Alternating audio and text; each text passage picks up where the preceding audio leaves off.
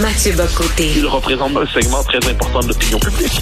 Richard Martineau. Tu vis sur quelle planète? La rencontre. Je regarde ça et là, je me dis, mais c'est de la comédie. C'est hallucinant. La rencontre. Bocoté. Martineau. Alors, euh, Mathieu, on a un bon ami euh, commun, toi et moi, qui est disparu dans la nuit de lundi à mardi après avoir lutté courageusement contre un cancer. David Ouellette. Ouais, c'est euh, ben, c'est un ami euh, précieux, un ami cher, Mhm. et qui euh, bon qui avait appris à peu près il y a 18 mois qu'il était euh, bon c'est un cancer dont il ne reviendrait pas. Il y a des fois le cancer on peut dire on peut s'en sortir, lui c'était pas le cas. Euh, et il y a voilà il y a la formule connue comme quoi on- il s'est- s'est battu jusqu'au bout contre le cancer, c'est vrai.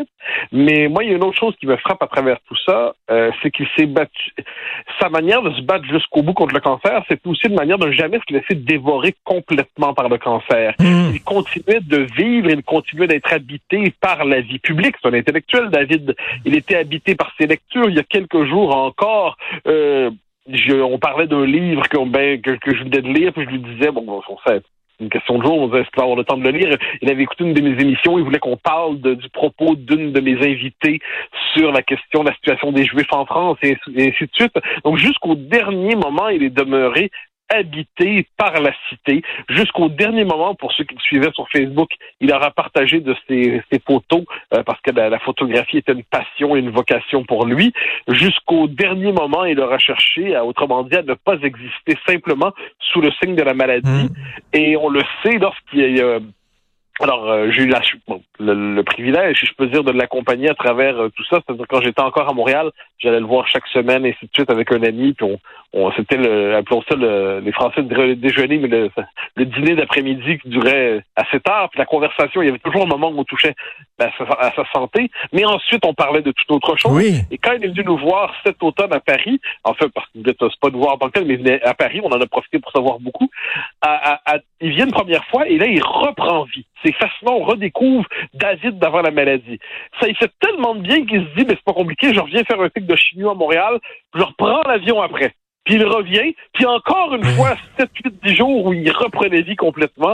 Il y avait quelque chose d'émouvant à travers Ben, c'était c'était incroyable. On faisait des soupers. euh, bon, t'es venu à quelques soupers. euh, Da- David venait euh, chez nous, on mangeait et, et vraiment, et il savait là, il savait que sa vie allait se terminer dans pas grand temps, mais il est encore intéressé par les sujets de jour, puis les débats, puis la, pandémie, puis euh, telle affaire. Puis là, je me disais, mais mais je je, je n'aurais pas cette cette grâce là, moi, savoir là, sentir le souffle de la mort sur mon cou, savoir qu'on va tous mourir un jour, mais savoir que l'échéance est là, là. C'est dans un mois, c'est dans un mois et demi. Il me semble que j'aurais pas cette grâce-là. Il était incroyable. Ah non, mais je sais, moi, ça, me frappait, ça me frappait. Pardon. Et il y avait quelque chose de beau quand on faisait des soupers comme ça. J'ai souvenir d'un souper, euh, on avait l'air de se compter nos, nos- histoires de tranchées, mais c'est un peu ça. Un souper chez toi, je pense que l'été passé. Et, euh, et David, je pense qu'on sait que chacun de ces soupers-là, ça pouvait être le dernier. Hein, C'était Ben oui. c'est toujours ça. Et, et, et lui qui était mal en point physiquement, c'est celui qui tenait jusqu'au jusqu'au milieu de la nuit. C'était assez particulier. C'est-à-dire, toi, tu commençais à dormir sur place. Moi, je luttais à Oui. coups de nos, nos, nos, compagnes nous disaient... euh, Et puis lui, il était là, puis il continuait, puis il fumait, puis il jase, puis il buvait. C'est incroyable. Magnifique. Il y avait quelque chose de très beau là-dedans. Euh, la, la- la vie, malgré tout, jusqu'au dernier moment, la vie cherche à imposer sa propre loi. Et, euh, et on l'a vu comme ça. Donc, euh, Mais est-ce que tu penses, tu penses avoir cette, cette grâce-là, toi, cette, mon Dieu, Non. je dirais presque légèreté face à, face à la mort? D'aucune manière, d'aucune manière. J'ai, connu une épreuve de santé un peu, Oui. un peu semblable, mais moins dramatique. Euh, moi, c'était, c'était un cancer, mais qui était euh, qu'on pouvait, qu'on pouvait guérir, tout le moins espérer guérir, c'est ce qui est arrivé. Euh, quitte à, quitte à ce qu'on me charcute une, qu'on me charcute un peu, mais euh, j'étais hanté par la possibilité de ma disparition et ne voyais que cela. Alors que lui a été capable, euh, genre, donc moi quand j'étais dans mes, mes deux mois euh, très intenses, je ne lisais à peu près que sur le cancer ou sur, sur la, la fin de la civilisation. Ça, c'était mon état d'esprit. Et lui demeurait hanté, habité par la vie publique. Il me disait tout récemment, euh, il avait le souci de transmettre, euh, appelons ça la part essentielle de son, savoir, de, la culture politique qu'il avait accumulée sur des questions importantes. Il voulait en parler à quelques responsables politiques pour s'assurer qu'on demeure attaché, euh, euh, soucieux de suivre les dossiers qu'il jugeait si importants et pour le Québec et pour la communauté juive et pour euh, toutes les questions qui étaient les siennes. donc, il, il, avait ce souci de garder un contact avec les les, les, les, les, décideurs, les intellectuels et ainsi de suite. Donc, mais, un type assez, mais, mais tu sais, la première fois qu'il est venu à la maison, alors qu'il était, bon, il commençait à être gravement malade, et là, j'ai dit à Sophie, bon, ça, ça va être lourd, l'atmosphère, on le sait, là, je suis content de le voir, mais tu sais, bon, ça, on a rigolé toute la soirée, il était drôle, là, et il est parti, puis on dit, mon Dieu, on était plus lourd que lui. Non, non, mais je, je sais, mais en fait, c'est ça, il on en a eu l'occasion d'en parler souvent, c'est-à-dire euh, celui qui se fait annoncer, euh, en fait, celui qui porte une maladie, qui l'annonce à l'autre, les autres sont tellement accablés, tristes qu'ils savent pas exactement comment gérer ça. Et, et David, lui, bon, c'était sa condition, c'était son, son drame, et il, euh, il trouvait le moyen de, la soirée, comme je dis, ne tournait pas seulement autour de ça.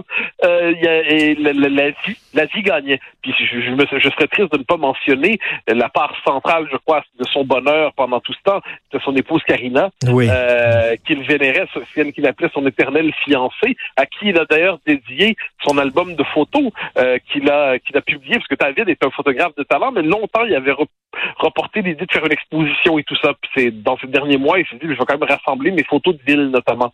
Et c'était dédié à son éternel fiancé, Karina.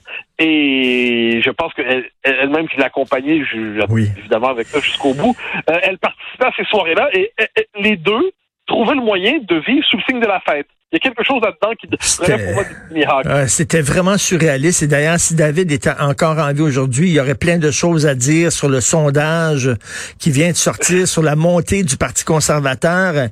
Faut en parler aussi. Qu'est-ce que tu en penses de cette remontée, euh, cette montée d'Éric Duhem? Alors oui, c'est un tout autre sujet, mais un sujet politique fort important en effet.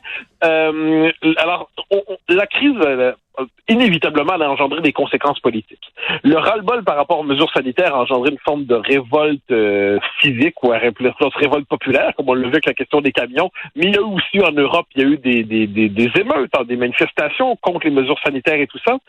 Et là, inévitablement, si quelqu'un est capable de porter ça politiquement, surtout qu'au Québec, il faut voir, hein, pendant un an et demi, il n'y a pas eu de débat sur les mesures, des mesures. Globalement, il y a une forme de consensus très fort chez nous. Il n'y avait pas de division dans l'espace politique.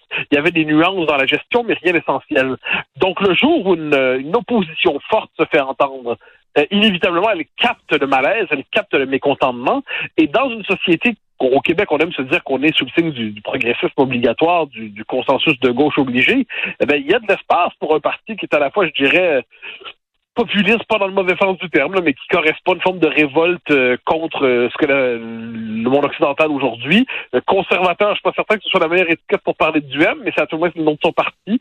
un peu libertarien d'ailleurs, hein, ben oui. qui canalise le malaise par rapport aux mesures sanitaires il est parvenu à faire ça, d'autant, ça moi je le disais depuis le début, Duhem est un gars talentueux, c'est un gars brillant. On peut être en désaccord avec lui sur à peu près tout, on peut le trouver quelquefois démago, euh, mais c'est un gars brillant et il sait c'est quoi la politique. Il en a fait. Il a milité au Parti québécois quand il était jeune. Il a, euh, milité à l'ADQ. Il a été au Reform Party. Il a été au Parti à, à, à l'ADQ ensuite.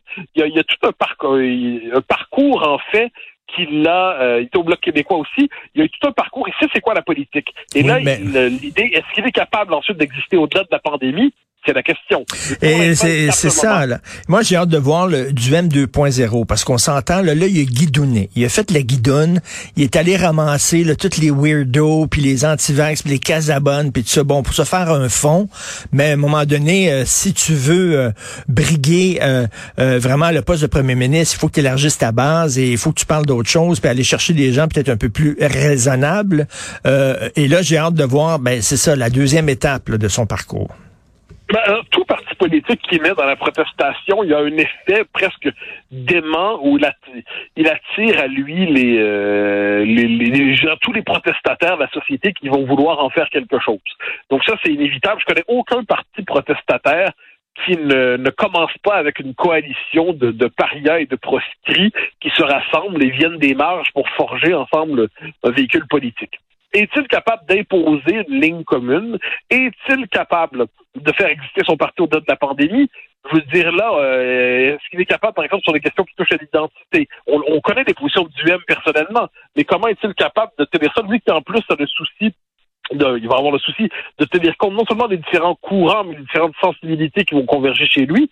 Ça risque d'être assez compliqué. Ça risque d'être assez compliqué. Mm. Mais ce qui est certain, c'est qu'il a été capable de capter euh, une disponibilité politique, un courant qui potentiellement se cherchait une incarnation et un leader. Et ça, c'est son premier succès.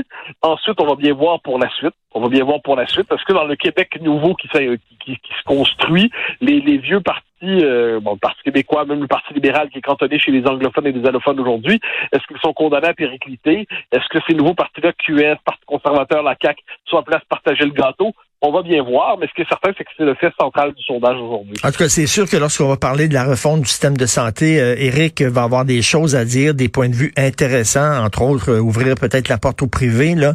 Et euh, là, ça va être, ça va être, on va, on va découvrir un autre Éric Duhem. écoute, je te le dis tout de suite, là, si jamais je suis très malade et j'ai un cancer, puis qu'on me donne un mois, invite-moi pas chez vous parce que moi être en tabarnane. je ne serais pas un invité aussi génial que David, je vais te le dire. Eh ben, et, nous nous ferons devoir néanmoins de lui rendre hommage dans les prochains jours d'une manière ou d'autre. Oui, tout à fait. Euh, salut David. Merci beaucoup Mathieu. Bye. bye. bye. bye.